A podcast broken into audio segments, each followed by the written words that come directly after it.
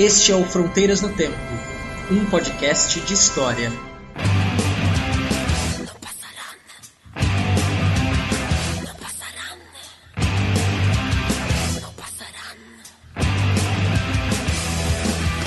Olá, aqui quem fala é o CA.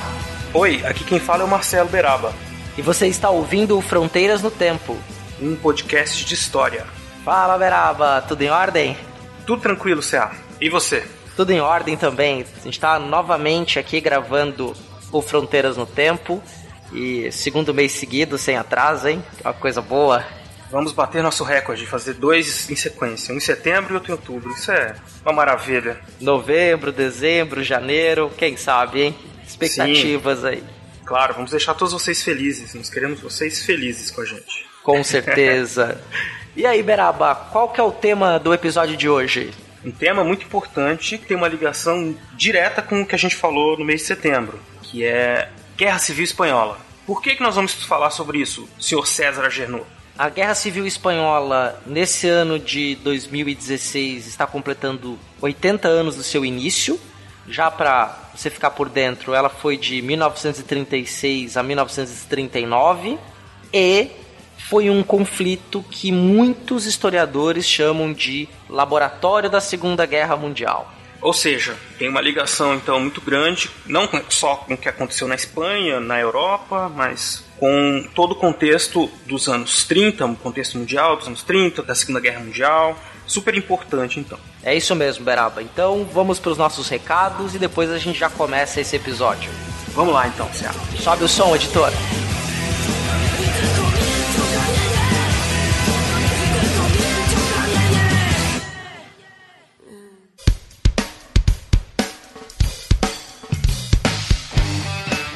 Estamos na parte de recados do Fronteiras no Tempo. É coisa rápida. Aqui nós falamos como vocês fazem para entrar em contato conosco. Exatamente, Céu. Então, nós temos muitas formas de entrar em contato com a gente. Uma delas é por e-mail, né, que é a mais básica. Então, você que gosta de ouvir nossos episódios, comentar, escreva para o fronteiras-no-tempo@gmail.com.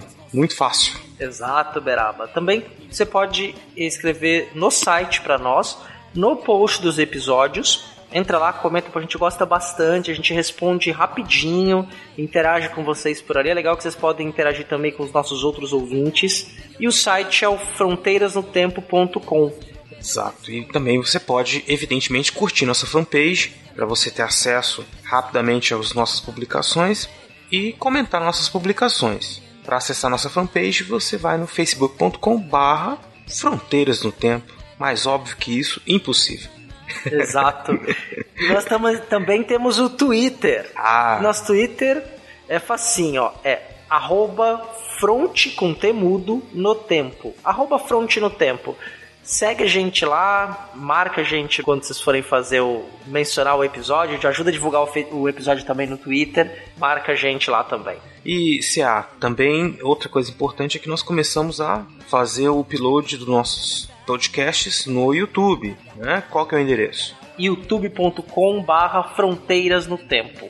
A ideia de colocar os, os episódios no YouTube foi para que o nosso ouvinte pudesse apresentar a mídia podcast para quem não conhece. Né? Aí você pode explicar que ele pode fazer o download e tal, mas ó, escuta esse podcast aqui, o Fronteiras no Tempo. Aí você põe lá para tocar, a pessoa pode fazer outras coisas no computador, ou vai lavar uma louça, deixa rolando, vai fazer alguma coisa em casa e vai ouvindo nosso podcast. Aí quem sabe você apresenta para ela o iTunes, Ó, também você pode assinar no iTunes, dá cinco estrelas no iTunes, ou o Podcast Addict, ou qualquer outro agregador de podcast da sua preferência. Exato, você encontra tanto para Android quanto para iOS vários agregadores de podcasts. E por fim, nós temos o que? Esse é o WhatsApp, né? Exato, Beraba, por onde nós recebemos mensagens de áudio e de texto. E o número é muito fácil. É 13 99 204 0533. Repetindo, Cé. 13 99204 0533. Você manda sua mensagem de texto ou de voz e nós comentamos ela aqui. Será um prazer. É isso, Beraba. Então, já sabe como entrar em contato conosco. Vamos para o episódio. Vamos lá, Cia.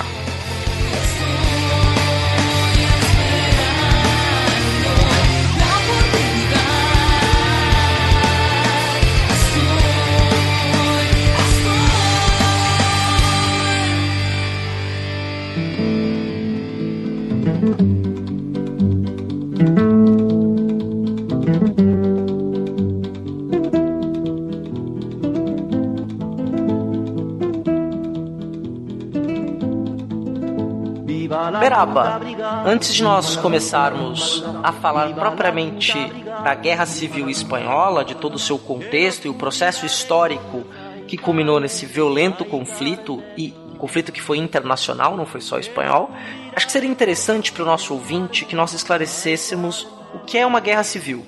Olha, Cia, realmente é muito importante, porque parece que guerra é guerra, né? Mas guerra civil, como o próprio nome diz, né, ela vai envolver gente da mesma nação, da mesma nacionalidade, né, que vive no mesmo território e que teoricamente deveriam ser aliados, né? Então, se a gente pensar que todos os estados nacionais são formados por um povo e esse povo todo deveria compartilhar essa identidade e ser aliados, quando você tem uma guerra civil, você tem gente no mesmo lugar guerreando, né? Então, diferente de uma guerra entre estados, guerra militar, né, que envolve exércitos, né, e tudo mais. A Guerra Civil Espanhola, então, ela foi uma mobilização da sociedade espanhola lutando duas facções da sociedade espanhola. Na verdade, não eram só duas, né? Se a gente vai falar aí, mas eram dois muitas, lados, muitas, muitos, isso, eram exato. muitos lados, muitos lados que viraram dois polos que lutaram entre si por três anos. Então é uma guerra interna. Exato, né? E que envolve especialmente também a população civil, a população comum. Que não é militar, exatamente. Isso que causa um pouco de confusão às vezes, né? Porque as pessoas pensam assim, ué, mas todas as guerras as pessoas têm que se alistar, ir pra guerra. Mas é uma coisa diferente você participar do exército e exército oficial do estado, ir lá e lutar. Outra coisa é você fazer um, um exército paralelo, como aconteceu lá, ou haver forças, as forças internas se organizando para lutar, né, entre si. Exato. Então foi um conflito extremamente violento, acho que foi importante nós esclarecermos isso. Então, para dar início ao processo que levou à Guerra Civil Espanhola, porque, obviamente, como bom observador de história, nosso ouvinte deve saber que nenhum evento histórico acontece necessariamente do nada. Claro que o evento, a explosão da guerra, a decisão daqueles homens em pegarem armas, lutarem um contra o outro é episódico. Mas nós temos todo um processo histórico a gente pode dizer que começa lá no final do século XIX com a desintegração de parcela do Império Espanhol, porque o Império Espanhol continua tendo possessões na África durante o século XX. Exatamente. Existem alguns historiadores que dizem até que a Espanha estava um pouco alheia assim que acontecia na Europa. Era uma potência menor, mas era uma potência. Né? Ela passou do século XIX por muitas transformações políticas, envolvia monarquia, depois república e, e uma tentativa de reconfigurar, de manter a estabilidade política do, do Estado espanhol. E no meio dessas, de uma dessas muitas crises, em 1898, eles perderam suas posses na América, especialmente na guerra com os Estados Unidos. Em 1898, perderam Cuba, Costa Rica e quem mais, é? E as Filipinas do, no Oriente. Ah, é verdade. É, nas Américas foi a independência de Cuba e Porto Rico. E as Filipinas no Oriente, que foram perdidas também, que eram colônias espanholas. É, e eles continuaram com algumas possessões no norte da África e, e algumas outras mais ao sul também, menores. Assim. A Guiné, né? Exato. Mas ninguém ligava muito. Na verdade, a Espanha. Ninguém ligava. A questão é que ela era uma potência coadjuvante. Mas era ainda, né? Claro, se comparar com outras nações. Mas Alemanha, Grã-Bretanha, a França, elas estavam bem adiantadas, bem mais adiantadas que a Espanha nesse aspecto imperialista. Exato. E é bom a gente ter um panorama que, entrando no século XX, a Espanha então tinha perdido esta influência em outras regiões do mundo, se consolidou como uma potência de vai segunda divisão, vamos colocar assim, mas ainda era um império comparado ao restante do mundo. E a Espanha era configurada politicamente como uma monarquia constitucional. Né, que você tinha lá então o rei, o parlamento com seu primeiro-ministro, e esta monarquia estava passando ali, balançando conforme o império foi ruindo, essa monarquia começou a balançar. E aí, quando chega uma crise dos anos 20, a crise econômica, que também foi acompanhado por um, uma crise política muito forte dentro da Espanha. Fala um pouquinho pra gente disso, Beraba. Bom, a Espanha. A Espanha, como eu disse, ela estava atrasada. Em muitos aspectos, os próprios intelectuais espanhóis achavam isso. Então, era pouco industrializada, é, mas durante a Primeira Guerra ela passou por uma industrialização é, expressiva em algumas regiões.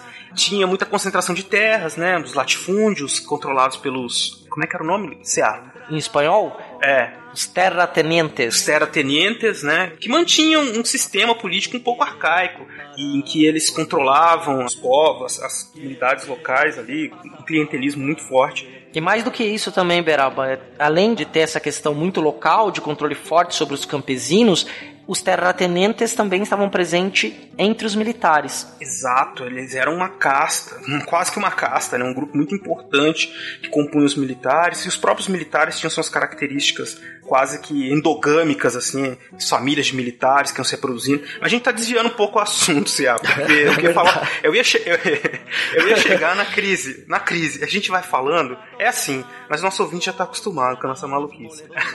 Vou fechar o parêntese aqui dos anos da Primeira Guerra, guerra. E vou falar então que nos anos 20, a Espanha, nessa crise política, acaba adotando uma saída, de certa forma, autoritária, que foi a escolha do governo Primo Rivera, que foi um líder proto-fascista, se a gente pode dizer assim, né? Por que, Cia? Porque ele fez um governo autoritário na tentativa de controle duro sobre os primeiros movimentos de organização dos trabalhadores, um recrudescimento pela violência com a população civil em geral e um governo praticamente nada democrático durante o governo Primo Rivera, que era um primeiro-ministro. Exatamente. Então, um governo com muita repressão aos trabalhadores, com muitas prisões, um governo autoritário, né? por assim dizer mas que também, olha só a contradição, não contradição, mas a característica dele. Era autoritário, mas criou uma série de leis trabalhistas para regulamentar um pouco das relações entre trabalhadores e operários. Isso agradou algum, alguns grupos ligados aos trabalhadores, né? Mas eram leis que, evidentemente, tinham um caráter mesmo de regular, mas que não eram, não promoviam uma emancipação dos trabalhadores, não era o que muitos grupos de esquerda queriam. Né? Foi um, um doce que ele pôs na boca, assim. Exatamente, como eu disse, você, ao mesmo tempo que se criou lei para regulamentar as primeiras manifestações e movimentos dos trabalhadores, você teve o quê? Um controle do Estado sobre essas relações. Né? Então, ó, tá aqui o docinho, demos um agradinho, mas mantenham-se disciplinados, comportem-se. Me lembra muito o que o Vargas fez 10 anos depois, né? Exato, é estava na minha cabeça. Sim, que é uma coisa. É genial. Se você for o ditador, é muito bom, porque você tem o. muito bom para a, é, a, famosa a democracia do Hitler, né? Que a gente falou no episódio passado. Exato. As pessoas fazem o que, fazem o que eu quero. É... podem escolher entre aquelas coisas que eu quero que elas façam. Então, você coloca os movimentos de trabalhadores, dá alguma coisa para eles, padrão básica, né, o mínimo, e diz e organiza e ajuda, não ajuda, mas controla as formas de organização dele, nos sindicatos e, o dia a dia mesmo, tenta transformar o trabalhador num trabalhador padrão e mais disciplinado mesmo. Exatamente. Esse governo do Primo Rivera, ele passou então a sofrer oposição. Uhum. Veio a crise de 29, já no final dos anos 20, né? 29, obviamente, no final dos anos 20.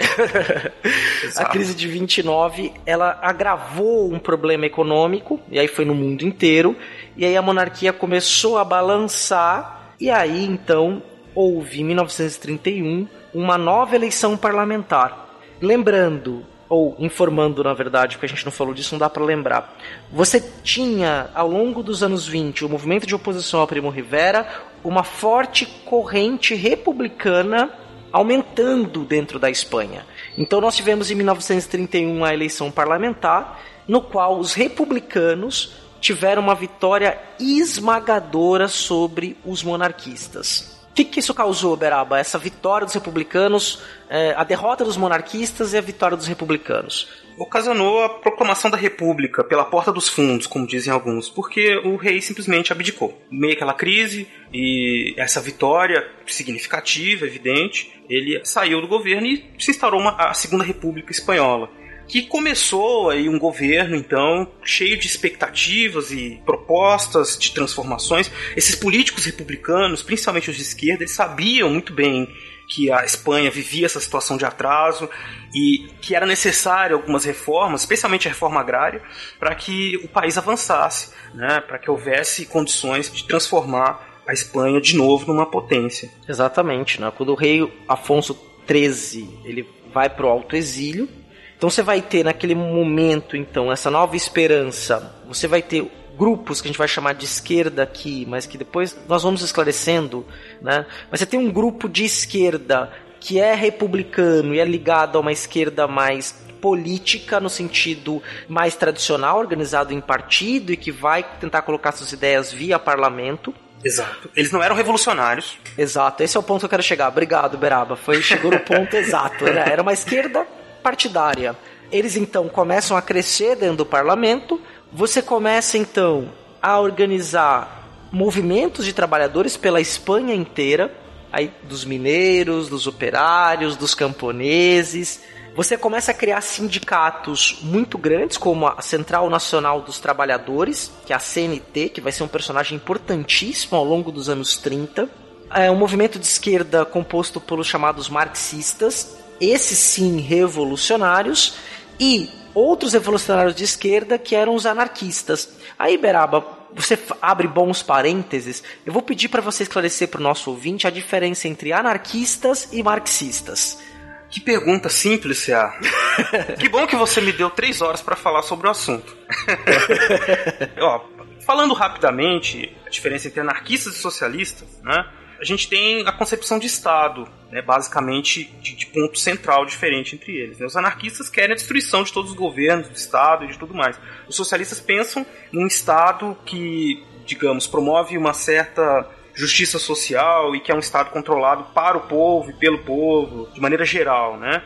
E, e, os anarquistas, dificilmente você vai pensar. Então, não existe um partido anarquista, porque eles são contra esse tipo de coisa. Eles fazem uma movimentação igualitária, que se autogere e que é controlada coletivamente. O aspecto coletivo para os anarquistas é muito importante, em que todos são iguais e que não deve se submeter a nenhum governo, nenhum estado, que todos esses estados para eles são opressores. Então já percebe-se de cara que são grupos que têm visões de, estratégicas muito diferentes. Um vai pensar em mudanças progressivas, que vão ter um impacto a longo prazo, e os anarquistas, de certa forma, já estão pensando na destruição de um mundo e construção de um mundo novo, um mundo igual, um mundo que é muito bonito, muito legal, muito interessante. Um mundo em que não haveria opressão do homem pelo homem. Exato, né? Do ponto de vista filosófico, né? então os socialistas eles querem, só para ajudar o ouvinte a entender também, depois dessa brilhante explicação do Beraba, os socialistas o que, que eles vão querer fazer? Esse Estado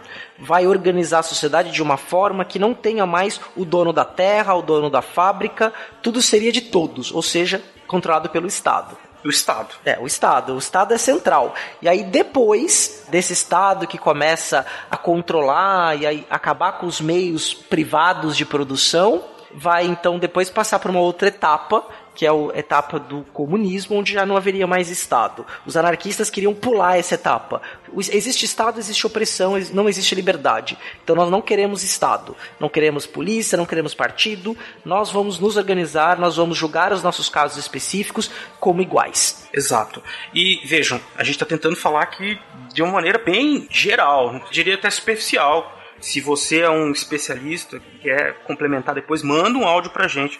E a gente sabe que existe toda uma bibliografia, uma história desses movimentos.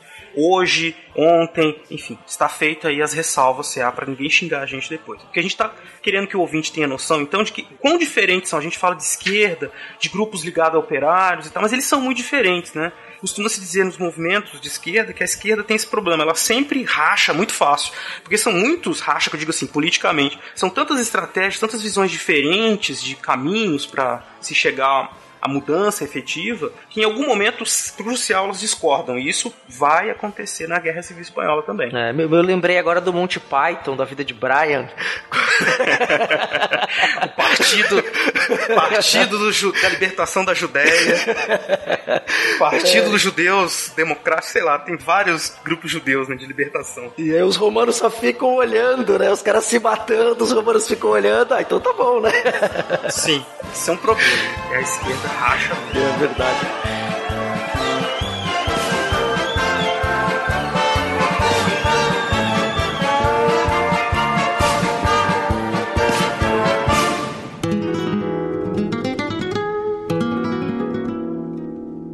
eu quis fazer esse, pedir pro Beraba fazer esse esclarecimento, eu também complementei, porque a gente vai ter um seguinte fenômeno. Em 32, então, na Segunda República, você vai ter uma nova eleição para organizar a República e dentro dos republicanos, essa esquerda partidária espanhola vence as eleições com maioria. E eles vão ficar no poder entre no ano de 32 e o ano de 33, num período que ficou conhecido como Biênio Vermelho. Vermelho, os comunistas, enfim. e nesse período eles promoveram uma, algumas reformas básicas que, de novo, lembrando, não agradavam a ninguém no fim das contas, porque existe uma demanda social muito grande, uma mobilização orgânica da sociedade espanhola, dos camponeses e operários por mudanças, mas existe uma oposição forte a isso também por parte desses donos de terra, militares e a igreja, né, Cia? Exato. A igreja na Espanha sempre teve um peso muito grande. Nesse período do século XX, um dado que é interessante, você tinha mais pessoas ligadas ao clero, como padres, monges, do que alunos que estavam na universidade no ensino médio. Então, só para você entender, você tinha mais padre e monge e freiras do que estudante de ensino médio, que hoje a gente chama de ensino médio, e universitário. É, era uma igreja então muito forte e dizia-se que inclusive era, dizia-se não, era super conservadora também, no sentido que tudo que aconteceu no mundo depois do Martinho Lutero eles eram contra tudo era errado, tudo era ruim, né? Se a gente voltar, a gente vai lembrar da Inquisição Espanhola, de todas as coisas que eles fizeram. Então era uma igreja marcada por essa, esse catolicismo super ortodoxo e, e rígido. Sim, né? Uma das facetas do catolicismo, né? Que não existe uma unidade, né? Necessariamente dentro do cristianismo. E essa faceta espanhola foi muito forte. E aí, onde que isso batia muito forte na questão do Estado, da sociedade da igreja?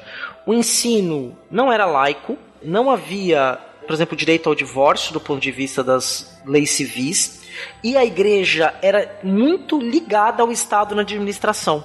Exato, um, um, princípio republicano básico que tinha sido uh, criado lá no século XIX, depois da Revolução Francesa, de separação de igreja e Estado, no século XX ainda não tinha acontecido efetivamente na Espanha. Pra vocês terem uma ideia, no Brasil, a separação entre Estado e igreja acaba no final do Império, 1889 que se separa de fato, a fim do padroado, é, separa-se Estado e Igreja. Na França já não existia há muito tempo essa união entre Estado e Igreja, nos Estados Unidos nunca houve, mas na Espanha isso vai acontecer então nesse biênio vermelho. E tem mais algumas coisas que vão acontecer na né, Beraba que são importantes. De reforma desses partidos de esquerda que estão no poder. Eles começam a planejar uma reforma agrária, né? Começam a estudar a possibilidade disso. Também começam a fazer uma, algumas reformas entre os, os militares, né? entre as forças militares para diminuir o controle dessas oligarquias locais nas Forças Armadas. Eu vou fazer uma intervençãozinha aqui que é interessante para a gente complementar. Porque os militares espanhóis, como nós já dissemos, os terratenentes, que eram essas oligarquias locais, tinham muita influência. Mas além disso, lembre-se, nós estávamos numa monarquia. E dentro de uma monarquia existe uma classe chamada nobres. E os nobres também estavam no controle do exército. Nobres e latifundiários, os terratenentes, estavam no controle dos militares. Eles eram os altos oficiais e eles exerciam forte influência em várias localidades, formando oligarquias, grupos políticos que eram dominantes. E pensando um pouco mais sobre esses militares, né, como eu disse, eles eram militares ligados a esses poderes locais e também eram um exército não muito, em termos técnicos, muito avançado com relação ao resto da Europa. Né? Ele tinha sérios problemas, tinha muitos generais, né? Falava-se que a Espanha tinha muito problemas, justamente por isso. Tinha general demais e, e, exército de menos. E quando tem muita gente sem ter o que fazer, elas acabam pensando bobagem. Então, muitos desses generais eram acusados de conspiração. Além disso, tem uma outra coisa que é importante na Espanha, que é um fenômeno que resiste até hoje, que são as questões regionais né, como a, a, região da Catalunha, que tem um idioma próprio, que é o catalão. Fala-se espanhol, sou Espanha, é Espanha lá, mas você tem a Catalunha, que você tem um idioma próprio. Você tem, por exemplo, a região basca, ou vasca, dependendo aí da pronúncia, que fica ali no norte da Espanha, que é ali do Atlético de Bilbao, né, que só jogam atletas bascos atualmente, mas que é também uma, região, uma região. Você tem a região da Galícia, que tem lá o galego português, e é no peri nesse período do, do biênio vermelho que você tem o início do reconhecimento desses regionalismos, né, com a cultura e o idioma. Embora essa questão não esteja resolvida na Espanha até hoje. Exato. Então, as pessoas podiam falar suas línguas regionais, elas continuavam, elas já falavam antes, mas era proibido. E elas, principalmente no Primo Rivera e antes também, sempre foi proibido. Eles tentavam fazer uma unificação da identidade espanhola. Mas aí eles podiam falar as línguas regionais, podiam. Foi dada, em resumo, uma autonomia para algumas dessas regiões, possibilidade que elas tivessem sua autonomia perante o Estado espanhol. O que era muito mal visto por esses grupos conservadores que achavam que isso ia destruir a Espanha. Exatamente. Só lembrando também que você falou do, dos times aí, nessa época alguns times tiraram o real do nome para deixar de fazer referência à monarquia. Ah, que interessante, é verdade. Real Sociedade, Real Madrid tiraram os nomes. Agora, claro, eu precisaria, eu tô falando isso de maneira geral, né? Ver quais que mudaram exatamente, mas era não era mais um período monárquico assim, de, em que podia se fazer exaltação a isso. A bandeira mudou, enfim. Fizeram uma série de propostas, encaminharam mudanças, mudanças profundas, grandes, que teriam que ser feitas em pouco tempo e que tinham demorado séculos para acontecer no resto da Europa. Então é evidente que isso ia dar problema, né?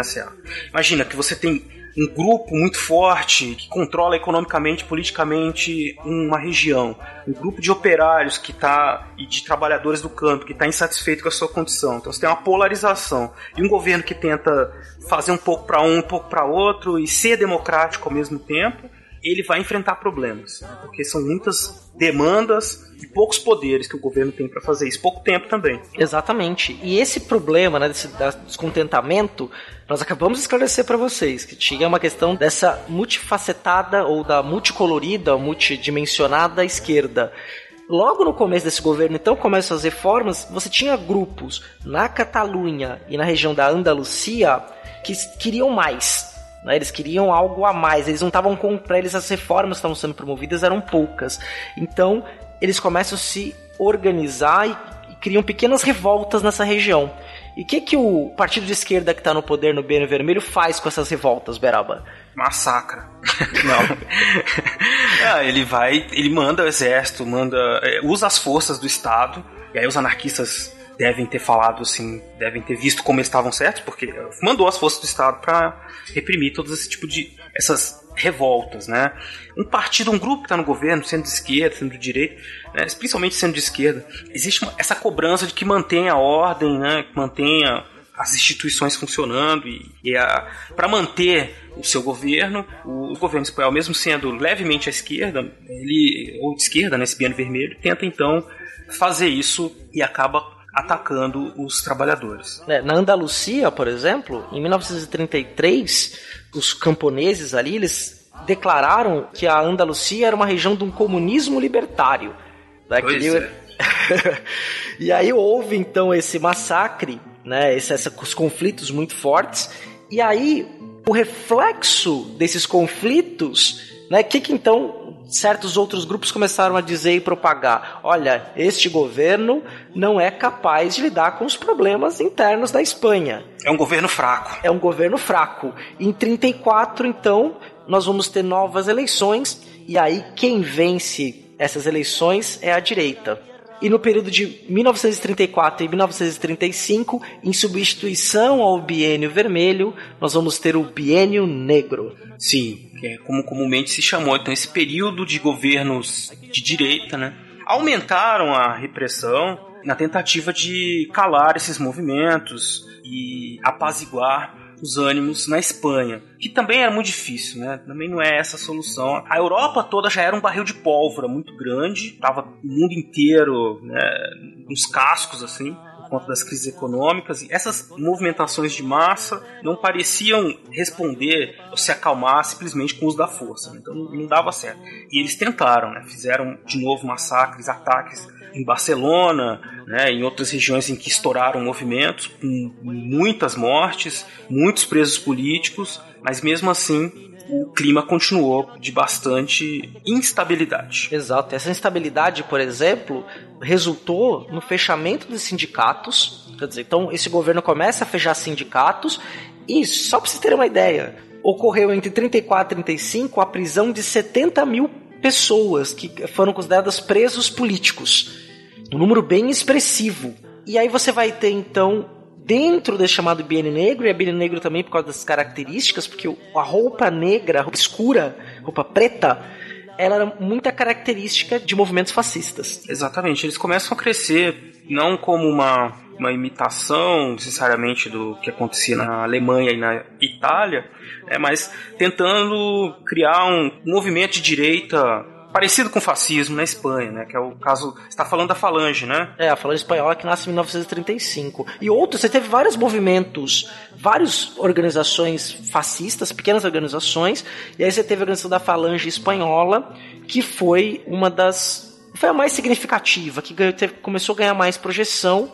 Você tinha apoio, essa falange espanhola, de alguns nobres, alguns militares se identificavam, mas era um grupo civil. Exatamente. E aí, essa vitória da direita faz com que eles busquem retroceder muitas dessas reformas que eles fizeram, né? Que os socialistas fizeram nos anos precedentes. Que tinha, por exemplo, acabado com, com as propostas de reforma agrária, retirava alguns direitos, tentando voltar a uma Espanha mais tradicional, né? Isso me lembra muito o que acontece no Brasil 2016. Não sei porquê. deixa pra lá. Deixa pra lá, né, Veraba? É. Por enquanto aí, mas é, tem coisas complicadas, né? Então, volta, ordem e progresso. Pois é, né? Bom, outro dia a gente fala sobre isso. Exato. El ejército del Ebro. El ejército del Ebro. Una noche el río pasó, ay Carmela, ay Carmela. Una noche el río pasó, ay Carmela, ay Carmela. Y a las tropas invasoras. Y a las tropas invasoras. Buena paliza les dio, ay Carmela, ay Carmela. Buena paliza les dio, ay Carmela, ay Carmela. El pueblo unido jamás será vencido. El pueblo unido jamás será vencido. El pueblo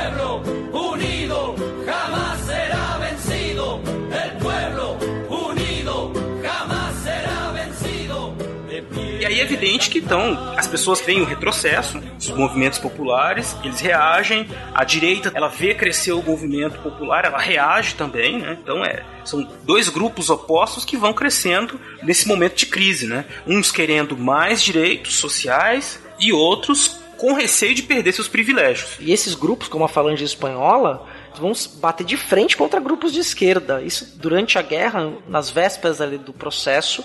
Então você vai, você está tendo uma Espanha que regionalmente está pipocando conflito, conflitos políticos. Nesse cenário, então, aquela esquerda que esteve no governo em 32 e 33 se junta aos democratas e eles vão então começar a se organizar para as eleições de 36. É, é importante lembrar que aí, no contexto internacional, a gente já tem a União Soviética pensando a organização, a reorganização dos partidos comunistas, né?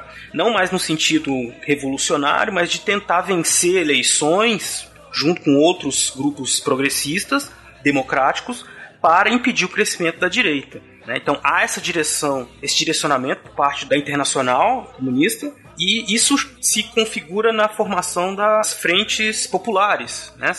Exatamente. Que é o nome do movimento que se organizou politicamente na Espanha e em outros lugares para disputar as eleições de 36. É, então eram os partidos democratas, que aí vamos dizer que é de centro, mais os partidos de esquerda, vão se organizar em 36 para as eleições e a ideia, a grande plataforma deles era dar continuidade, avançar com, os- com as reformas que eles começaram a promover no Biênio Vermelho, e aí vão então para a eleição. Você tem então a Frente Popular, que se organiza em os democratas e os partidos de esquerda, querendo, como plataforma política, ampliar as reformas que vão ser pro- promovidas no Biênio Vermelho, vão para a eleição e eles vencem com só 3% de vantagem sobre a direita que estava no poder. Então você tem uma divisão muito grande internamente na Espanha.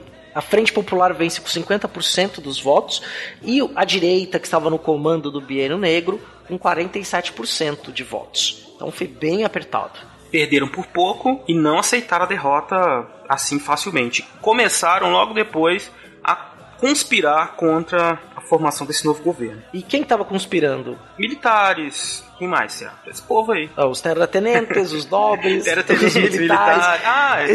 sim. esses grupos, então, que perderam a eleição por pouco e ficaram reclamando aí que deveria ser eles o governo. De novo, eu vejo se há paralelos com o Brasil que eu não quero levantar aqui agora, mas o ouvinte esperto deve estar percebendo. Então, um grupo perdeu por pouco e começou a conspirar contra o grupo que venceu, que pretendia manter as suas reformas. Reformas essas que não eram grandes reformas revolucionárias, mas que iam levar a Espanha, pretendiam levar a Espanha para uma era mais moderna é, politicamente. Exatamente.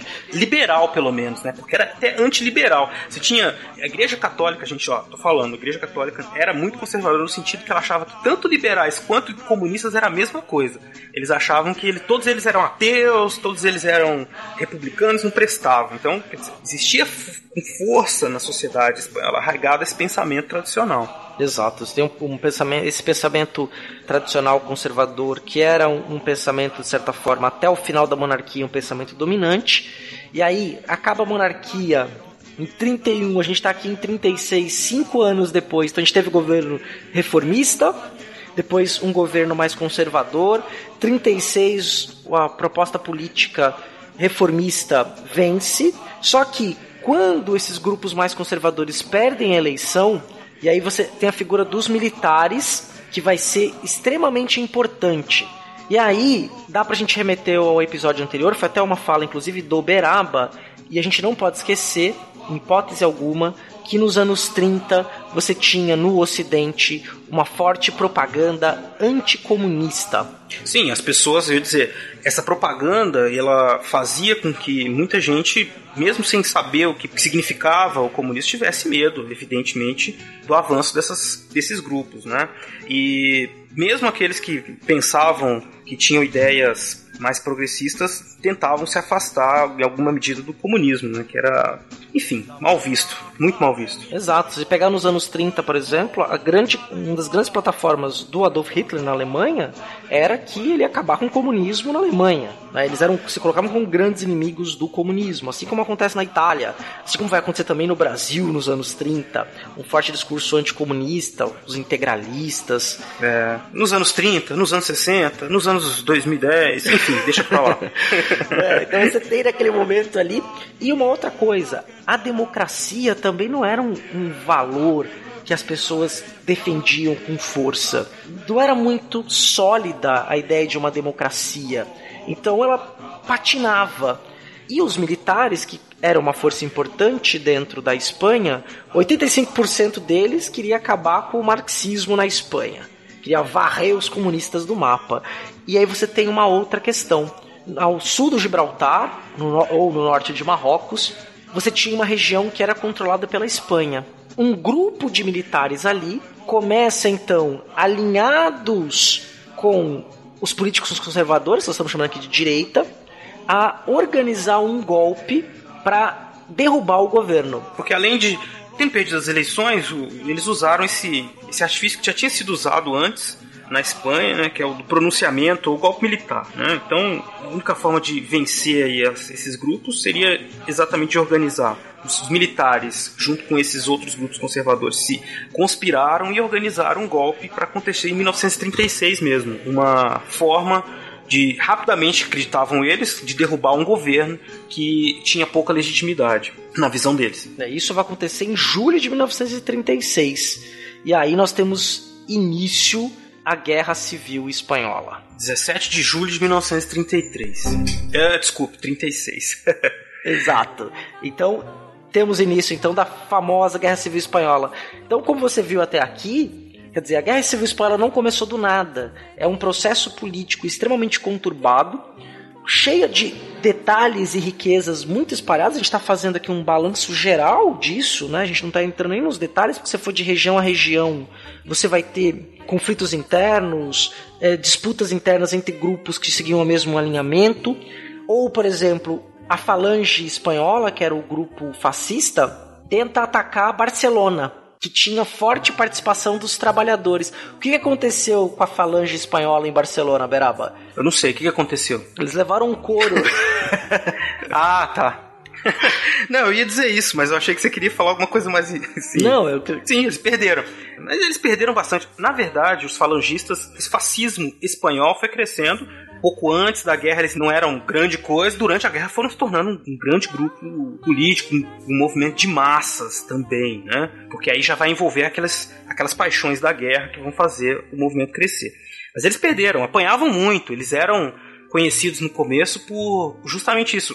Eles sempre apareciam nos jornais nos enterros dos seus companheiros, assim, eles morriam muito. Tinha gente até que dizia que o, a falange espanhola, cujo símbolo era FE, significava, na verdade, funerária espanhola.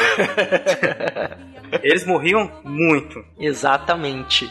E aí, então, pra gente entrar aqui, 36, 17 de julho de 1936, nós temos o início do golpe, que foi extremamente violento, com os militares subindo ali de Marrocos, tomando o sul da Espanha e subindo pela fronteira com Portugal. Como eu disse, eles queriam fazer um golpe rápido, instalar uma junta militar e começar um governo conservador e autoritário. Ponto final. E, e era para ser isso. Era para durar poucos dias, porque justamente eles tinham essa impressão de que o governo não ia conseguir se sustentar. Exatamente. Então, eles vamos marchar em direção a Madrid, tomamos o governo, vamos instaurar um governo autoritário, um governo militar.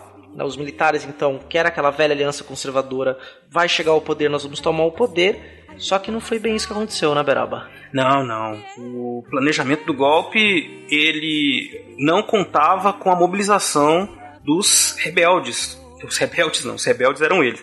Dos grupos ligados aos partidos de esquerda, dos sindicatos, e que deram muito suporte à defesa, principalmente da capital, né, impedindo o avanço desses rebeldes golpistas. Você vai ter então, de movimento de resistência a esse golpe dos militares e dos conservadores, regiões que vão resistir a este golpe. Você tem ao norte da Espanha, nas Astúrias, em Madrid e também na Catalunha. Então você tem aí Madrid e Barcelona são cidades-chave nesse processo, e a região das Astúrias, que era uma região de mineração, uma região extremamente montanhosa, onde você tinha uma série de mineiros. O que, que esses mineiros fazem? Eles pegam a dinamite que eles usavam na mineração e utilizam as dinamites para arrombar e assaltar os quartéis e se armar. Já em Barcelona, que era uma região mais industrializada, você vai ter as lideranças sindicais aliados com jovens e especialmente as mulheres que tiveram uma participação muito efetiva durante aí o primeiro ano da Guerra Civil Espanhola. As mulheres pegavam em armas e iam lutar em defesa dos seus ideais contra o golpe militar. Isso também acontece nas Astúrias, mas Barcelona fica muito marcada essa participação das mulheres. Dá um, um livro inteiro sobre isso, para os historiadores dizerem sobre isso. Jovens aliados com sindicalistas. E a gente está na fase ainda nacional do conflito. O que, que aconteceu então? É instalado o golpe, né? começa a movimentação de tropas, como disse o CA. Há reações diversas em diversas regiões reações até pelas notícias que vão chegando, né? Mas é, tudo acontece 17, 18, 19 de julho, é tudo muito rápido. Os grupos que já estavam, grupos de, de sindicalistas, de pessoas que participavam de sindicatos e tudo mais, começam então a exigir que o governo dê armas para eles, como esse caso dos mineiros. Eles primeiro pediram armas, não tiveram as armas, eles foram lá e pegaram à força essas armas. Essas milícias de operários tomaram as cidades, fizeram desapropriações, fizeram redistribuições de, de alimentos, enfim, em alguns casos prenderam ou mataram donos de fábricas, né, causando um pânico entre a burguesia. Enfim, havia todo esse movimento, então esse clima revolucionário acontecendo em algumas regiões ao mesmo tempo que acontecia o golpe militar, por conta desse, dessa situação toda de instabilidade. Mas vale lembrar também que as cidades que eram tomadas pelos rebeldes conservadores também passavam por uma série de horrores, né? Os líderes locais ligados aos operários eram mortos, camponeses, né? havia o massacre, às vezes, a sangue frio, né? De mulheres, crianças também, em cada vila que era tomada, e isso gerava também um terror muito grande. É, lembra bastante, para quem tá, fez associação, é o Labirinto do Fauno. O Labirinto do Fauno é um filme maravilhoso, né, cara? Do Guilherme Del Toro, lindo mesmo, bonito filme. Sim, e vale a pena para conhecer um pouco desse clima de guerra na Guerra Civil Espanhola, porque era uma guerra suja, com prisões clandestinas, tortura, ameaças e estupro de parentes de liderança política, enfim, e sindicais. Isso acontecia o tempo inteiro, era uma coisa, uma situação muito ruim de viver, é evidente. Não tinham muitas regras, né? Você tem ideia, quando eu tinha falado dos mineradores das Astúrias, quando eles tomam a região, eles abolem o dinheiro Ela fala aqui não tem mais dinheiro, acaba com a propriedade privada e fala nós somos comunistas libertários. Nós já vivemos numa comunidade, numa comuna. Exato. Então, isso causa, de novo, um desconforto muito grande, porque aí fica, são vários grupos que são polarizados, né? Esse grupo super conservador e o grupo anarquista, libertário, socialista, comunista, enfim, que quer a revolução. Para um governo republicano que democrático, que está muito ligado a esses princípios liberais, mas que é um pouco progressista, fica um pouco complicado. E para muita gente que estaria ali no centro disso tudo, fica um pouco difícil saber o que fazer, né? É muita gente fazendo muita coisa e um clima de transformações, de possibilidades muito grande. Então, é uma confusão. Sim, para o governo ele vai querer manter o, o, Estado de Direito, mas embora ele esteja se transformando, mas querer manter as instituições, a questão jurídica, a questão política, tentar resolver por outros meios. E aí você vai ter Madrid, Barcelona, Bilbao, mais algumas regiões mediterrâneas, ou seja, imagina, dá para olha para o mapa da Espanha, na Espanha inteira você vai ter então conflitos dessa monta e de 30, em, em julho de 36 a maio de 37, essas forças que eram organizadas populares e que eram ligadas a sindicatos, movimentos de trabalhadores, anarquistas, comunistas, socialistas, elas acabam tendo um controle sobre essas regiões. O exército ainda não consegue penetrar e derrotar essas forças de resistência. O exército rebelde, né? A gente às vezes tem que falar isso, porque depois vai se formar um outro exército. Mas enfim, o exército que quer dar o golpe, eles controlam grande parte da Espanha, mas não são vitoriosos. Esse golpe, dá para se dizer que uma coisa que era para ser pensada rápida, graças a essa movimentação popular muito grande, graças muito mais a isso do que a República, a República, o governo republicano não tinha muito o que fazer. Ele tentou negociar, na verdade, né? Tentou negociar com os rebeldes, mas os rebeldes não ofereciam outra opção que não fosse a rendição do governo republicano e que fossem aceitas todas as suas exigências. Então, o governo republicano não tinha muito o que fazer. A reação dos populares é que fez esse jogo ficar um pouco empatado. Dá para se dizer que o golpe falhou, né? De primeiro momento. Né? A gente está em 36, em julho. Se tinha sido pensado para ser rápido, não foi.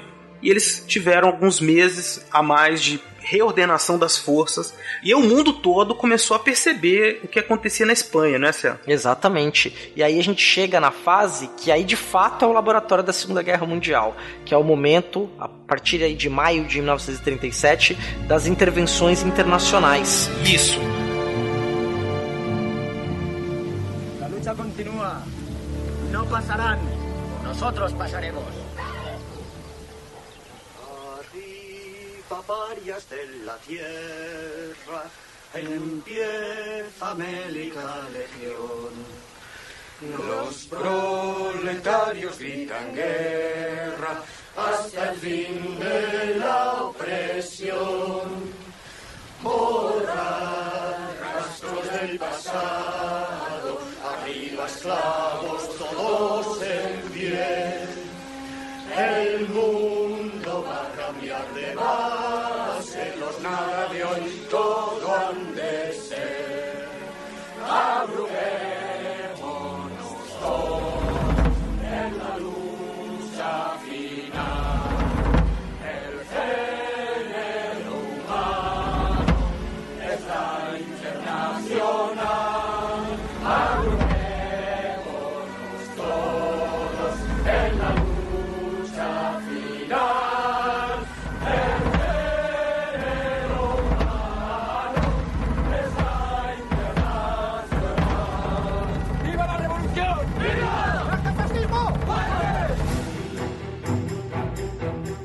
Intervenções internacionais a gente vamos- nós podemos separar em dois blocos.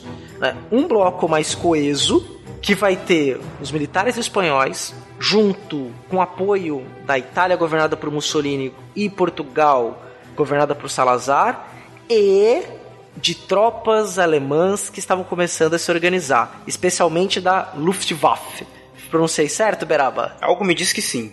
Luftwaffe, é bom encher as bochechas para falar. Exatamente. E do outro lado, você vai ter então as chamadas brigadas internacionais.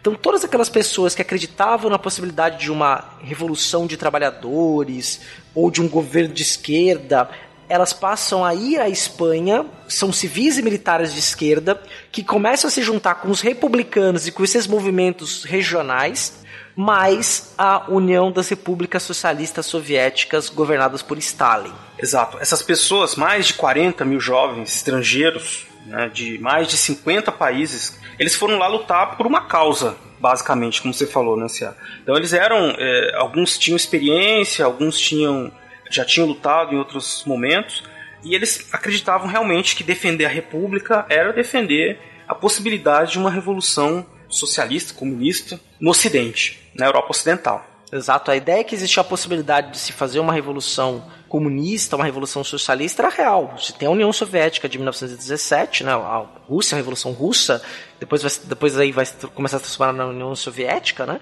vai crescendo, vai se expandindo. Então você vai criando essas brigadas internacionais. Pra você ter ideia, a gente até mencionou um deles, um personagem no episódio passado, que participou das brigadas internacionais, que foi o George Orwell, autor do 1984. Exato, ele e outros grupos. O Ernest Hemingway também esteve presente, né? Um jornalista, o Orwell, enfim, o mundo todo estava acompanhando com certo uh, espanto o nível de brutalidade da guerra, né? E o combate, o embate dessas duas forças. Então a gente tinha, como lembrou o CA, a democracia os valores democráticos estavam um pouco em crise nesse momento, né? nos anos 30. Mas muita gente observava com preocupação o crescimento de uma direita ultraconservadora. E aí eles viam isso acontecer na Espanha. Então, de certa forma, o conflito que estava se aproximando no mundo começou a acontecer na Espanha. Né? Um conflito entre esses grupos. Um grupo que é voltado para os governos autoritários, né, fascistas, e um grupo comunista, socialista. E aí, você tem do outro lado que foi até as maiores potências até o final da Primeira Guerra Mundial, que eram França e Inglaterra. A França e Inglaterra olham para a Espanha e ignoram o que está acontecendo lá. Obviamente que não ignoram do ponto de vista político internacional, elas sabem o que está acontecendo, mas elas ficam neutras. Um dos motivos dessa neutralidade é porque se tinha também essa forte pressão para acabar com os comunistas.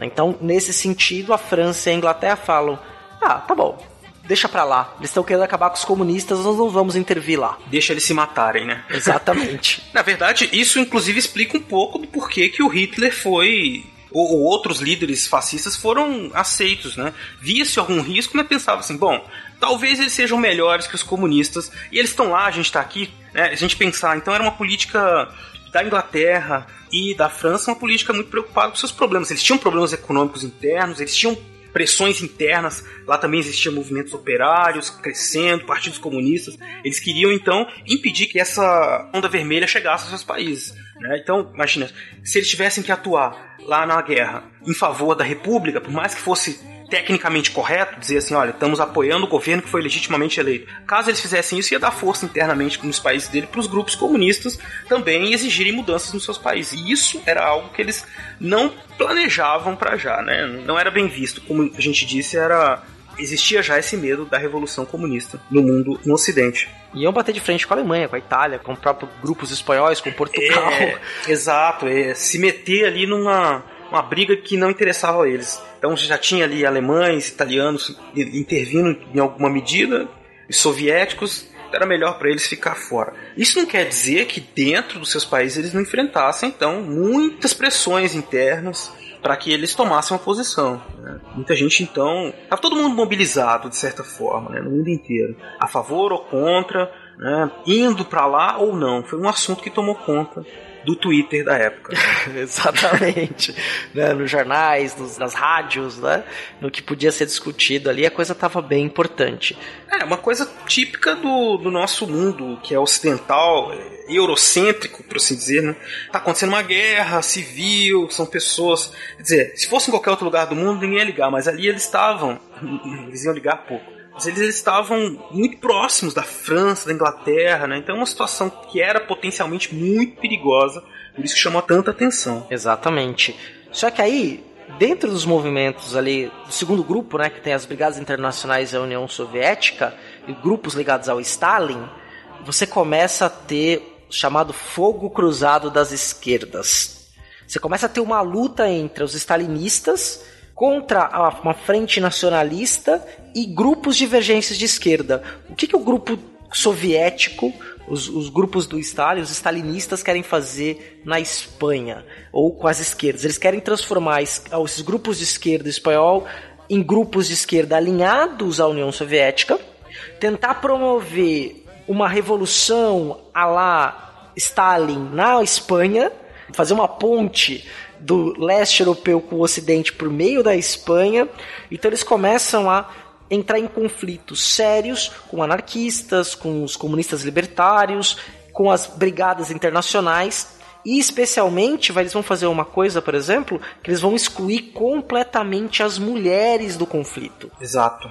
Você sabe que o Stalin não é nenhum gente boa, né, cara? Claro. A gente já falou dele. e muito menos, então, você pensar a política dele, não tem nada de libertadora, libertária, né? Era aquela coisa, é, existe um, uma estratégia, um plano, ou você segue ou você não segue, né? Ou você está alinhado ou desalinhado. E quem estava desalinhado corria sérios riscos de ser preso ou pior. E no caso aí das mulheres, que você bem falou, né? A gente retrocede um pouco e vê que as mulheres desde sempre estavam participando das movimentações operárias, elas estavam tomando um, um papel, né? Adquirindo um papel relevante dentro desses movimentos, lutaram a favor da República e elas conseguiram alguns direitos nos anos 30, como direito ao voto, direito ao divórcio, direito ao aborto. Exato. Né? Então elas estavam progredindo. E os stalinistas já vieram pensando no seu modelo de sociedade que eles queriam implantar, começaram a tentar fazer com que todos obedecessem a isso. E aí ocasiona uma cisão, ou várias cisões, vários conflitos internos que vai enfraquecer esse grupo. Enquanto há uma unidade vai crescendo a unidade dos grupos rebeldes que elegem o Franco como líder, né, que começam a se organizar politicamente durante os anos, né, 36, 37, começam a se organizar mais. Ao contrário, acontece no lado republicano, que vai se defendendo desesperadamente, né, e com uma série de pequenos conflitos para administrar também. Exato. Aí você tem, por exemplo, do ponto de vista internacional, como é que se organizou esse apoio, por exemplo, da Alemanha? Eles mandaram 15 mil homens né, ligados à, à, Força Aérea Alemã, avião e com os aviões, obviamente, não só esses homens, bombardeios nas cidades, foram alguns, alguns armamentos mais pesados para ser. É um estado de guerra mesmo, né, que passa a varrer a Espanha que não poupa ninguém.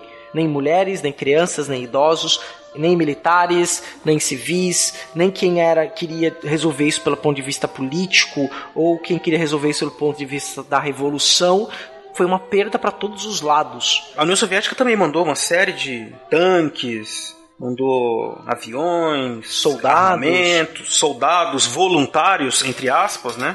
Uhum. os, volun os, voluntários de Stalin, né? É lá ou pro Goulart. Exato. E, enfim, foi o que garantiu a sobrevida da República, né? Pegar, por exemplo, a questão das batalhas aéreas, né? Que foram a maior parte da força aérea espanhola ficou a favor da República, mas era uma força aérea elitizada né? uhum. e também muito precária, com aviões de segunda mão comprados, aviões da Primeira Guerra Mundial comprados pela Espanha, de segunda mão. Essa força aérea então não tinha muito, muito potencial, mas depois com a vinda né, dos aviões caças russos, começou uma guerra aérea que castigou muito a população. Né? Os, havia muitos bombardeios noturnos, metralhavam as pessoas na rua também, que estivessem andando. Enfim, uma situação bastante aterrorizante. E aí houve, na questão de técnica, de aparato militar, os primeiros embates né, entre os equipamentos soviéticos e equipamentos é, alemães, né?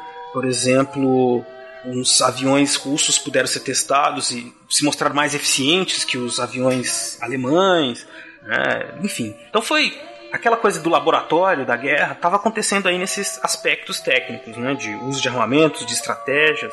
Exatamente. Se a gente parar para pensar que a Guerra Civil Espanhola vai terminar em 1939, é justamente o mesmo ano que começa a, guerra, a Segunda Guerra Mundial. Né? Quer dizer, acho que o conflito cessa na, na Espanha, mas a gente vai chegar lá também. Né? Acho que é, que é bacana a gente chegar nesse ponto. Então, nesse cenário de conflito internacional, vários grupos de um lado e um grupo mais coeso. A gente não pode esquecer que a Alemanha está crescendo, chegando em 39 já tem a Áustria anexada, já tem seus planos de expansão do pan-germanismo, o Hitler está lá no poder, óbvio, já estava no poder durante a Guerra Civil Espanhola. Então você tem então um cenário muito poderoso e o último ponto de resistência Então teve 37, 38, o conflito foi se arrastando, bombardeio noturno, como Beraba muito bem falou. O último ponto de resistência ao golpe que estava sendo liderado então pelo general Franco, que foi a grande figura alçada para ser o grande líder dessa Espanha. Madrid então se rende, que era o último, esse último polo de resistência. Madrid se rende no dia 1 de abril de 1939. Mas enfim, acabou a guerra, né, CA? Foi uma guerra então muito dura. E existem dezenas, centenas de histórias né, de cercos em cidades, defesas heróicas, mulheres, homens, muitas injustiças são cometidas, a participação de gente do mundo inteiro. Imagina o impacto psicológico disso, né, as pessoas indo para essa guerra defender um ideal né, na Espanha. Isso tudo causou uma transformação muito grande na Europa e na, nessa esse modo do mundo ocidental observar os grupos que estavam em disputa no final dos anos 30, os grupos os comunistas, os liberais, os, os fascistas, né? Exato. Todos eles estavam ali prontos para a luta. É uma coisa assim, se você já se perguntou, né, por que que na Segunda Guerra Mundial a guerra não chega à Espanha e em Portugal? Porque você tinha um alinhamento ali, né, dos governos ibéricos ao governo alemão. Eles se colocam neutros ali na guerra embora a gente não fossem tão neutros assim, né? Porque você teve soldados portugueses que lutaram ao lado da Alemanha. E aí esse é um outro detalhe, a gente até mencionou isso lá no nosso primeiro episódio, que com áudio duvidoso, com qualidade de áudio duvidosa, na verdade, não conteúdo. e já tinha esse alinhamento, a Espanha então estava em pedaços e o Franco então assume o poder. E aí eu queria fazer um paralelo antes da gente caminhar aí para falar alguns números dessa guerra, que atualmente nós estamos tendo um conflito no Oriente Médio, na, na Síria, e aí você está tendo na Europa uma crise de refugiados, pessoas que estão fugindo da guerra. Durante a Guerra Civil Espanhola, você teve o mesmo fenômeno. E a França resistia à entrada dos refugiados espanhóis. Havia uma, houve uma política da França de resistência a essa entrada. Você também teve uma crise de refugiados durante a Guerra Civil Espanhola. Pois é, uma história que se repete aí, infelizmente, né? Outra coisa interessante pensar é nessa relação com do Franco, né, do fascismo. O Franco não era nenhum, nenhum Stalin, nenhum Mussolini, Hitler. Ele era um, um general que teve muito sucesso ali, né? desde as campanhas na África e era muito estudioso. Como eu disse lá na Espanha existiam muitos generais e tinha muitos generais que eram fanfarrões assim, né, que ficavam só gastando mulheres, bebidas, essas coisas. E o Franco era um pouco mais estudioso e tudo, mas não era um líder carismático. Isso é uma diferença importante com relação aos outros fascismos. Ele era um péssimo orador, dizia-se assim, que ele começava a falar no rádio, as pessoas ouviam a primeira frase e já perdiam o interesse, porque não era, não falava bem. Todo mundo preferia ler o que ele escreveu depois do que ficar ouvindo ele falar. Então essa capacidade de mobilizar as massas não era muito característica pessoal dele. Foi criado depois, evidentemente, com os aparatos do Estado, aquela coisa de culto ao líder, né? E foi criado nele uma imagem de herói e tudo mais. Mas isso é uma característica um pouco diferente desse líder fascista, proto-fascista da Espanha com relação aos outros líderes. E a Espanha na Segunda Guerra não teve um papel assim super de destaque, né? Exatamente, né? Foi abre aspas neutralidade na guerra, né? Não foi cenário da guerra, mas você pegar, olhar para a Guerra Civil espanhola, né? Tudo que aconteceu lá e depois tudo que aconteceu na Europa até 1945 e não só na Europa, no restante do mundo, né? Que a coisa se expande, por isso Guerra Mundial. Da Espanha então foi esse grande cenário, esse grande laboratório. Só que esse laboratório deixou aí marcas profundas na Espanha, é um, é um fenômeno marcado até hoje dessa história, pela extrema violência que aconteceu, e aí você vai ter vários pontos de vista, interpretações sobre elas, mas só para vocês terem ideia dos números que essa guerra civil espanhola deixou. Estima-se que tenham sido entre 300 e 400 mil mortos diretos. Você teve também 160 mil fuzilamentos, pessoas que foram executadas então no paredão. E 70 mil pessoas desapareceram. Se a gente fizer uma conta rápida, a gente vai ter em torno de 630 mil pessoas mortas e desaparecidas no total durante esses três anos de conflito. É muita gente. Então, a gente pode dizer que apesar de ter tido uma postura entre aspas neutra na Segunda Guerra, a Segunda Guerra aconteceu antes na, na Espanha, né? Sim, exatamente. Quer dizer, esse laboratório já foi, de fato, as forças todas ali do cenário europeu que estavam envolvidas ou que se envolveram na guerra depois, posteriormente, já no final, 39, quando começa a guerra, atuaram na Espanha. A mesma postura que a. a interessante isso, a hora que a gente olha para a Segunda Guerra Mundial, a mesma postura que a França e a Inglaterra tomaram em relação à Espanha, quando tem a crise na Polônia, eles inicialmente não queriam se posicionar e depois se posicionam. E ao se posicionar na crise da Polônia, a gente tem então a declaração de guerra. Exatamente, que aí é outra história, a história que a gente já contou no primeiro episódio. É, e tá entrelaçado com esse processo, né? A gente pode dizer que tá tudo costurado aí, de certa forma, no cenário da política internacional europeia e mundial dos anos 30. Isso aí, Cia. Tem muito mais coisa para falar, né? Mas eu tô satisfeito, cara. Eu também, Beraba. Eu teria muito mais detalhes, muitas coisas para serem ditas, mas acho que a gente conseguiu dar um panorama maior a gente não, não falou de detalhes de batalhas, porque tiveram vários, vários episódios que foram grandiosos do ponto de vista de quantidade de pessoas, de luta, de pessoas que lutavam por ideais, tanto de direita quanto de esquerda, né? pessoas que foram batalhar, pessoas que queriam uma justiça social é, realizada naquele momento, interesses diversos. Então você tem todos os grupos, todos um, todo um cenário que aconteceu na Guerra Civil Espanhola, que a gente fez aqui então um apanhado geral Dito isso, eu também falo, Beraba, que estou extremamente satisfeito com o que a gente produziu aqui hoje, esse papo que a gente teve sobre essa Guerra Civil Espanhola, na segunda tentativa de gravação do tema na Beraba. Exatamente. É tanto assunto que a gente fica meio louco, fica meio perdido. Acho que a gente conseguiu organizar nossos pensamentos melhor agora, tá tudo tranquilo. Vocês se tiverem dúvidas, é só falarem com a gente. A gente fala mais sobre o assunto que vocês quiserem. Existe uma filmografia sobre isso, a gente não vai comentar filme por filme aqui. Vamos deixar os, as indicações aí no post para vocês saberem. Tem, por exemplo, o Por Quem os Sinos Dobram, Terra e Liberdade, A Língua das Mariposas, Labirinto do Fauno, que a gente já falou, e sobre as mulheres, a, o, o filme Indomables que é de 2011, que é, também é muito bom. Então, tem toda essa filmografia que pode ajudar vocês a pensar na Guerra Civil Espanhola. E a partir dessas informações que a gente falou para vocês, esperamos que vocês possam pensar um pouco melhor, não só sobre a Guerra Civil Espanhola, mas sobre essas questões de, de disputas políticas, como é complexo promover transformações numa sociedade democrática e ao mesmo tempo manter todos esses grupos é, dialogando, né? Então, foi o que a República tentou, tentou promover grandes mudanças em pouco tempo e não foi bem sucedido justamente porque vivia um cenário de muita polarização.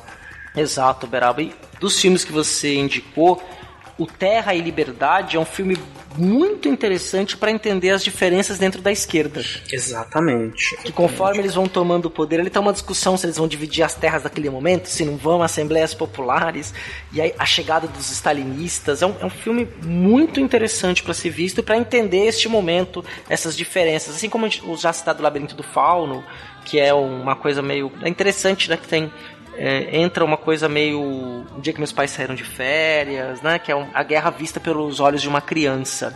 Mas com aquele espetáculo visual do Guilherme Del Toro. Exatamente, Cia. E é isso então. Ficamos por aqui, amiguinhos. Exato. Não nos abandone nesse momento, porque nós vamos para a nossa leitura de e-mails.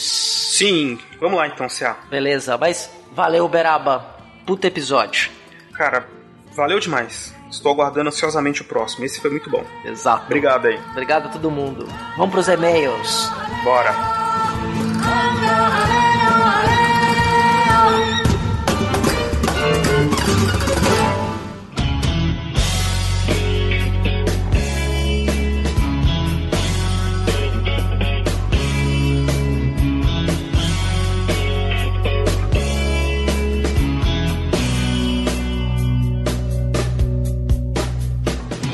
Chegamos à sessão de e-mails, comentários, recadinhos no WhatsApp e não passarão. É, isso aí, Cia. Depois desse episódio emocionante, vamos aí então ouvir, ler e comentar o que, que vocês acharam dos episódios passados.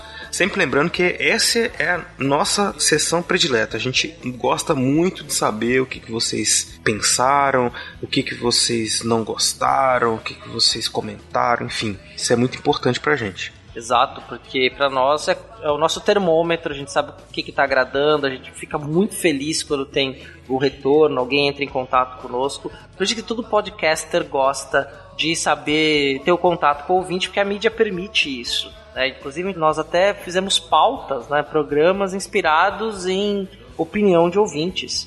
Exatamente. E nós temos, como vocês viram lá no começo do programa, várias formas de contato com a gente, né? Então nós vamos aqui falar de todos os contatos que nós tivemos por essas diversas formas. Primeiramente, nós temos lá no nosso site, fronteirasdotempo.com, a possibilidade de você fazer comentários no site. E o Rafael Oliveira fez um comentário. Ele disse o seguinte: Outro que está vindo aqui por conta do Adriano sou eu. Sou parceiro e sócio do Adriano lá no Talkingcast, sou editor do Missangas e sempre ajudo nas edições do SciCast com muito prazer e alegria. Apesar de hoje trabalhar e estudar com tecnologia, também sou licenciado em História, com muito orgulho. Fiquei muito feliz com esse novo cast sobre história e com o Spengler falou, sem achismos, teorias malucas, etc. Como sempre, o Adriano arrebentando na edição. Só uma ressalva: não consegui achá-los no meu agregador de podcast no Android. Busquei o feed de vocês e não achei.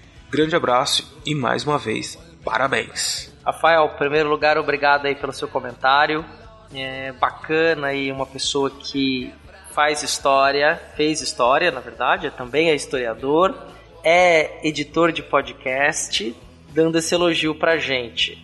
E para vocês saberem, o Talkingcast, o Adriano, que nós agradecemos aqui especialmente, é, é, são os nossos editores agora. Exatamente, eles que estão responsáveis então por cortar as nossas gaguejadas e respiradas. não, não, não, não, só isso, né? Faz uma edição muito profissional, muito boa, com muita qualidade no som, nas, enfim, técnica, qualidade técnica irrepreensível. Desde o último episódio, quem nos ouve regularmente deve ter percebido a melhoria, então nós recomendamos aí o serviço do Talking Cast. Exato. E Rafael, dois comentários sobre o que você escreveu, né? O primeiro é a questão do agregador de podcast logo quando você escreveu, até te respondi lá no site também, eu testei no podcast Addict e no WeCast para Android. O feed estava rolando normal. Baixou os episódios, eu ouvi, estava tranquilo. O outro comentário que eu queria fazer é que, poxa, você edita um podcast muito bacana, que é o Missangas, que é apresentado pelo Marcelo Guaxinim e a Jujuba, também conhecida como Gominha que são integrantes do SciCast e tem o Missangas porque errar é humanas. Podcast leve, podcast maroto, para você escutar assim no carro, você dá risada, é bem leve, bem gostoso. Putz, muito bacana mesmo. Muito bom, cara. Coisa boa. E o que mais nós tivemos aí, Cia?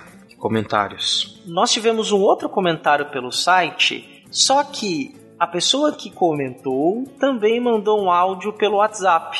Então vamos tocar, vamos ouvi-lo. Vamos ver o que ele tem para dizer pra gente. Vamos lá.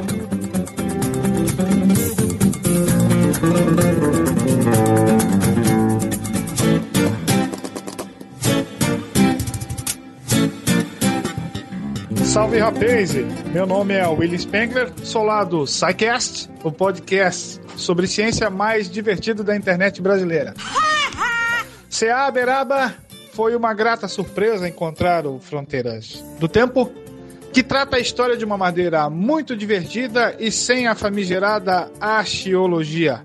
Fique sabendo que vocês vieram completar uma lacuna importante no mundo dos podcasts nacionais, especialmente aqueles que discutem a história. Sobre o fascismo, excelentes indicações do filme A Onda e ele está de volta. Trabalhei com os meus alunos há bem pouco tempo atrás. São filmes instigantes e ao mesmo tempo chocantes. Continuem com um bom trabalho e espero nos vermos em breve. Saudações históricas e um abraço! Pô, William, que bom, cara. Que prazer receber seu comentário aí, tanto no site como no por áudio, né, cara? Você que faz um podcast de tanta qualidade e sucesso como é o SciCast, reconhecer nossos trabalhos, pra gente é uma honra, não tem nem palavras eu fico muito feliz e vejo também assim essa questão dos filmes, né, que você trabalhou com seus alunos aí. Eu trabalhei a onda também já com meus alunos de ensino médio uma vez, alguns anos atrás, quando o filme estava saindo. É bastante impactante já naquela época. Imagino que hoje deve ser mais ainda. Então, e ele está de volta é o, o choque, né? o terror, né, que a gente tá vivendo atualmente. Enfim, mas é nossa função falar dessas coisas e fazer a divulgação científica da história, né? Porque as pessoas acham que é tudo muito é nossa opinião, né? Todo mundo fica falando assim, é, que você tá falando mas é sua opinião. Parece um pouco arrogante, mas nesse momento que as pessoas estão meio cegas, a gente tem que falar, falar assim, não é opinião. A gente estudou um tempo, leu, fez fichamento, né, Cê? Fez fichamento. Exato, exato. Porra, a gente fez fichamento, cara. das coisas.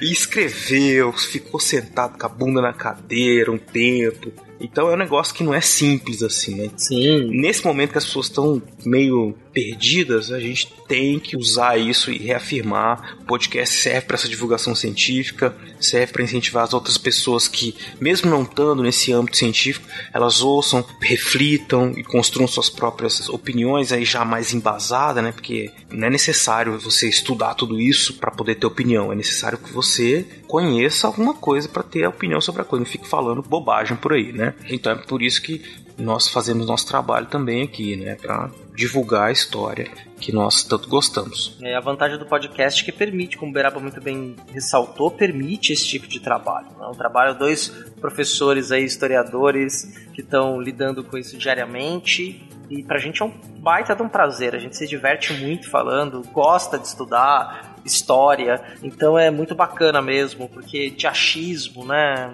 sensos comuns é, sobre a história tá repleto por aí. Mas a gente veio para agregar na podosfera. E eu troquei outras mensagens com o Will também pelo WhatsApp e de uma generosidade assim de né, pô, os elogios, todos os elogios muito sinceros, eu tenho, assim, é, fica visível que é sincero, o áudio dele deu pra gente perceber isso. E o trabalho do SciCast, que eu, não, eu sou fãzaço do SciCast. Né, tem episódios de história aí que o próprio Will participou recentemente sobre a China medieval, sobre economia, né, sobre Idade Média, sobre Roma. Tem uma série sobre Roma fantástica de três episódios que eles fizeram. Fora os outros, como por exemplo de física quântica, que na verdade é mecânica quântica, mas eles chamaram de física quântica, que é de explodir a cabeça. Né, sobre o estado da matéria. Pô, e eles acabaram de lançar um episódio sobre o Alan Turing lá do desvendou os códigos secretos alemães, né?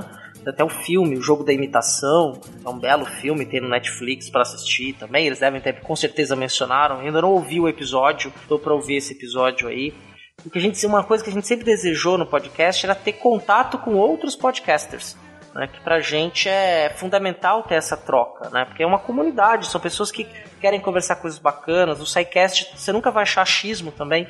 Tem pessoas lá que têm um perfil muito parecido com o nosso, Beraba. São jovens, têm doutorado, outros estão fazendo doutorado, outros são professores há muito tempo. Quer dizer, é gente que não está falando bobagem, gente que é muito qualificada para falar o que está dizendo. Exatamente. Isso é, é muito importante, cara. Principalmente no momento que a gente vive agora. Não é por arrogância, mas é porque nós precisamos valorizar o trabalho. Fala-se tanto em meritocracia na hora que você faz um trabalho, as pessoas não querem reconhecer, né? Então tem um anti-intelectualismo muito grande. A gente pode conversar isso outro dia, outro podcast, mas a gente tem que conversar sobre as coisas que a gente tem algum embasamento para falar. E as pessoas podem falar também à vontade, mas vamos dialogar, isso que é importante. Dialogar, não fechar o pensamento. Abrir a mente, gente. Vamos lá. Exato. Obrigado de novo, William. Mas eu tô ouvindo oh, lá no fundinho, assim, que. Tá, do, tá chegando. Tá chegando né? uma música aí, cara. Eu acho que o editor tá começando a subir um som. Que, que som que é esse ah, que eu tô reconhecendo? Ele tá tocando Tom Jones, Beraba. Por que será, hein? é, recebemos mais um áudio do Klaus. O dia que a gente não recebeu o áudio do Klaus no episódio, eu vou ficar deprê, cara. Pô, o Klaus é virou nosso amigo já, cara. O cara tá sempre com a gente, sempre participa, sempre comenta. E escuta bem esse comentário dele, que ele traz uma contribuição bem interessante porque a gente falou no episódio sobre o fascismo. Vamos ver então. Olá a todos. Aliás, vou dar a todos não, vou dar lá só pro Bruno, que parece que só tem eu e ele mandando comentário para pro podcast, né? Então, olá Bruno, como vai, né? Tem muito espaço aqui. Eu podia ter gravado isso aqui dentro de um balde para dar o efeito eco, mas talvez o editor consiga consertar. Bom, é bem legal, que é sobre fascismo. Eu queria adicionar uma outra coisa que eu aprendi na escola. Eu tive a oportunidade de estudar na Itália, né, o meu segundo grau, o antigo segundo grau, agora nem sei mais como se chama. E lá a gente estudou bastante sobre isso, inclusive ainda existem fascistas, que lá a gente chama de fascista. Fascista vem da terminologia de facho. Né? O facho, ele é na realidade um conjunto de alguma coisa. Né? Então, assim, quando a gente fala de, de fascismo, a gente fala na realidade da junção de várias pequenas coisas, né? Que depois se, se agrupam em algo maior. Eu gostaria de lembrar que para o italiano médio o fascismo foi ótimo, tá? Lógico. Os excluídos, entre aspas, né, as pessoas que não estavam de acordo com o regime se estreparam, mas para o italiano médio foi ótimo. Isso não justifica o que foi feito de forma alguma e ainda restam é, é, resquícios, né, lembranças daquele tempo, como por exemplo quando eu servi o militar lá, nós cantávamos uma música que saiu de uma música fascista, só que eu, por exemplo, fui saber muito depois. É, era uma música que a gente cantava quando a gente estava indo embora para casa. A, a, letra foi trocada um pouco, né, mas essencialmente é a mesma música. Na realidade, é, o nome fascismo ele está abreviado, né?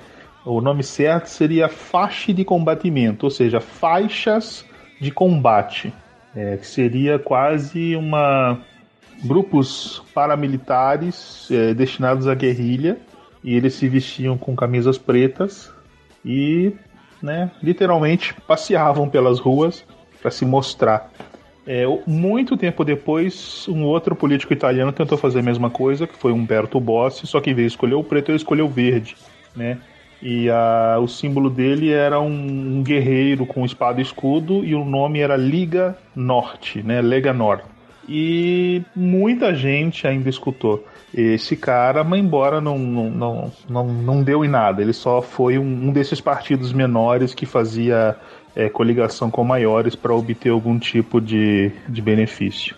É, essa questão que, que falaram do ele está de volta. Eu vi esse filme, tem na Netflix, né, eu sou assinante. E isso na Europa ainda está muito presente, tá? É, inclusive eu falando com a minha irmã, que é nascida lá, e eu tava falando com ela, pô, vem, vem me visitar e tal, eu tô precisando de gente que quer trabalhar na minha loja. Ah, inclusive, parêntese, né? É, ouvintes do podcast que estiverem em Brasília ganham desconto na minha loja aqui em Sobradinho, hein?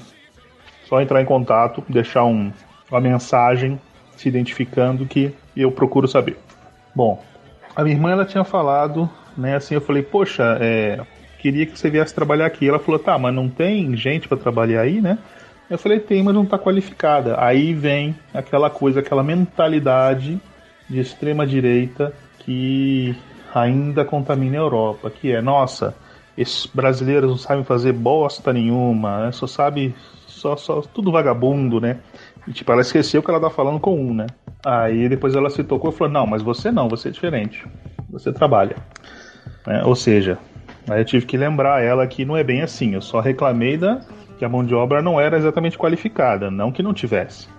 É, bom, vou esperar o próximo episódio e lembrando que eu tô literalmente desafiando outros ouvintes a deixarem aqui um, um comentário, um, mandar um áudio e tal, começar a agitar um pouco as coisas. Né?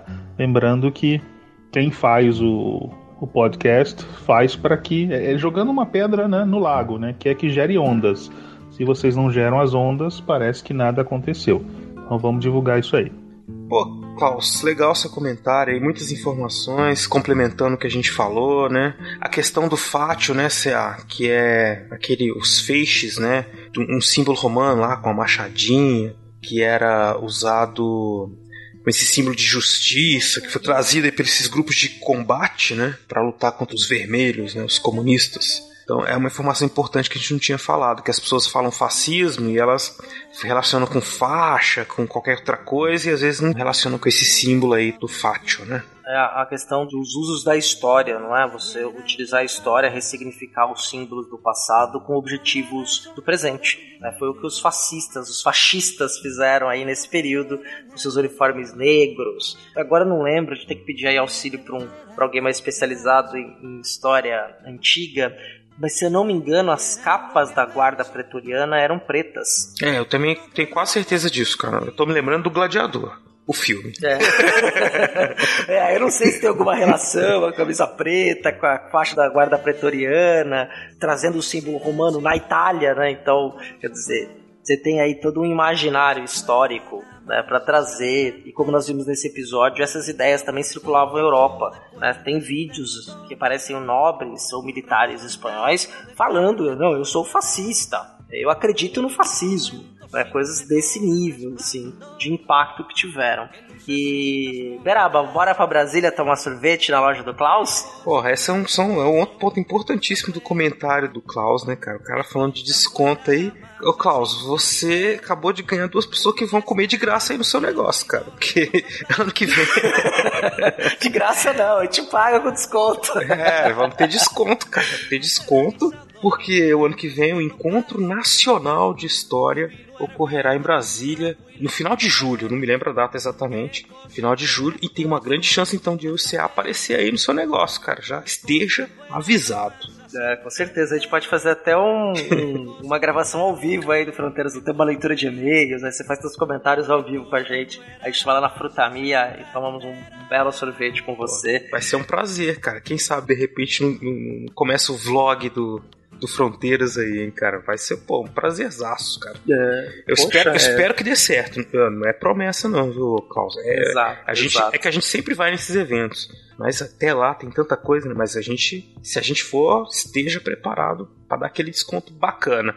E se você é da região aí de Brasília, do Distrito Federal, já sabe, hein? Apresenta as credenciais aí e quem sabe, né? Ah, vai ter. Vamos fazer um episódio, se a gente for, der tudo certo, fazer um episódio especial dos debates lá da Ampu e vamos, vai ser legal, cara. Exato, a gente vai ter bastante gente pra conversar, até pra entrevistar. Vai, vai fazer, vai fazer uma série de programas interessantes aí Dá, mesmo. dá pra fazer. Até lá, acho que vamos, vamos avançando, vamos planejando. Surpresas virão aí. Com certeza.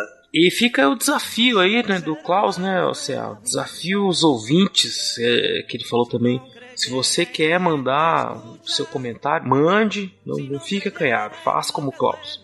Mande seu comentário pelo WhatsApp, em áudio, texto, pelo 13 99204 0533. Mande lá o comentário. E eu vou agradecer também duas pessoas que entraram em contato pelo WhatsApp. O Vitor Hugo Crespo, que é história também. Tá para lançar um podcast novo aí, mas eu falei que eu só vou falar. Ele pode mandar o jabá pra cá, mas ele tem que mandar o jabá por áudio. Falou que tá liberado. Da livraria que ele tem e do podcast. Tá aberto espaço aqui, hein, Vitor? Tá devendo essa. Massa, massa. Oh, e é legal que você. Não, não vou dar spoiler não do que o episódio é. É bem legal, cara. Bem bacana mesmo. Dá até pra relacionar com esse episódio que a gente fez. É um período um pouquinho anterior, mas tem tudo a ver. Muito legal mesmo. Muito bom, cara. Excelente. O Bruno Taine também escreveu, a gente trocou algumas mensagens pelo WhatsApp. Foi bem bacana. Beraba, vamos para a rede do Mark Zuckerberg? Vamos lá, grande Mark Zuckerberg. Primeiramente, então, Facebook, né? Nós compartilhamos, as pessoas fizeram comentário, também gostamos muito. O Anderson Garcia, nosso amigo de longa data, fez um comentário que eu vou ler agora. Disse ele, abre aspas. Queridos amigos, acredito que este tenha sido o melhor episódio até aqui. A edição já ficou madura, vocês acharam o formato, o e-mail no final ficou bem melhor. Parabéns pelo trabalho e tentem manter pelo menos um por mês. Abração. Que alegria. Anderson, primeiramente, a edição tá muito boa. Palmas pro Adriano. Realmente tá É, excelente, Palmas cara. para Adriana. Palmas pro Adriano. Esse episódio que vocês acabaram de ouvir também tá uma lindeza. Adriano mandou super bem. E estamos aqui, né? Mês de outubro lançando outro episódio. Ou seja, um por mês. tá indo bem, hein? Já estamos programando para gravar o próximo, para lançar no final de novembro. Exato. E a ideia é não atrasar mesmo. Você vai ter mais novidades aí. Você vai poder, os nossos ouvintes vão poder participar de algumas coisas com a gente também. Exatamente. Tivemos muitos comentários também, né, Sam? Lá no É, Face. e eu vou agradecer aqui aos comentários da Rita Bianchi, do Nathan Lamas, que esses aí, a Rita e o Nathan são meus alunos do curso de História. O Nathan eu dei aula para ele também no ensino médio e depois no curso de História. E o Rodrigo Evaristo Prestes, que foi seu aluno, né, Beraba? Isso, foi meu aluno lá em Guarapuava, no Paraná. Muito obrigado por ouvir aí, Rodrigo. E todos vocês continuem ouvindo, continuem comentando, que é muito bacana vocês estarem aí com a gente aí. E eu quero agradecer também quem compartilhou o episódio: o Diego Pinto, o Ingo Quieiras, a Malu Rodrigues, o Natan Lamas e a Rita Bianchi.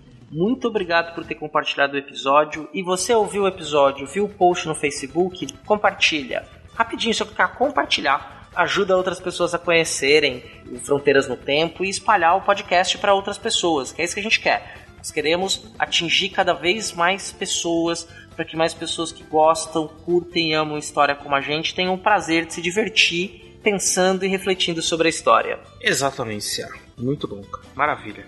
Então, encerramos, né, Cia? Vamos encerrar por aqui e nós nos vemos então no mês de novembro. Pode esperar por nós que nós voltaremos. Exatamente, Cia. Então, um abraço a todos e até a próxima. Até a próxima. Abração, Berabá. Abraço, cara. Ah, desculpa, não posso esquecer. Augusto, S2 para você. Ai, estamos devendo muito pra esse cara aí.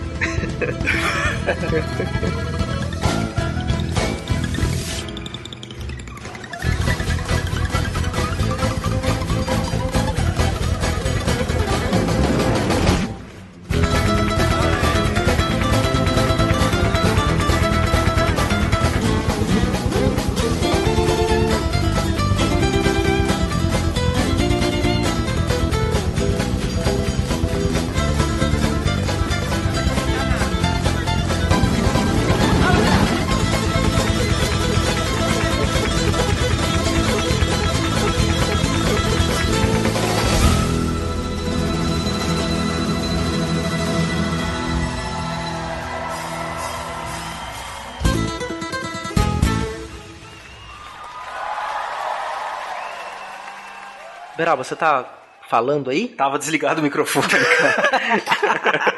cara, eu falei uma coisa. Agora que eu falei uma coisa genial, o microfone desligado. Ai, Poxa vida. Eu tô vendo aqui na, na câmera você falando e só a tua boquinha mexendo e não tava saindo som. Isso é um pós-crédito aí. Pois é, cara. Agora eu perdi. Não vou mais falar aquela coisa genial que eu ia falar.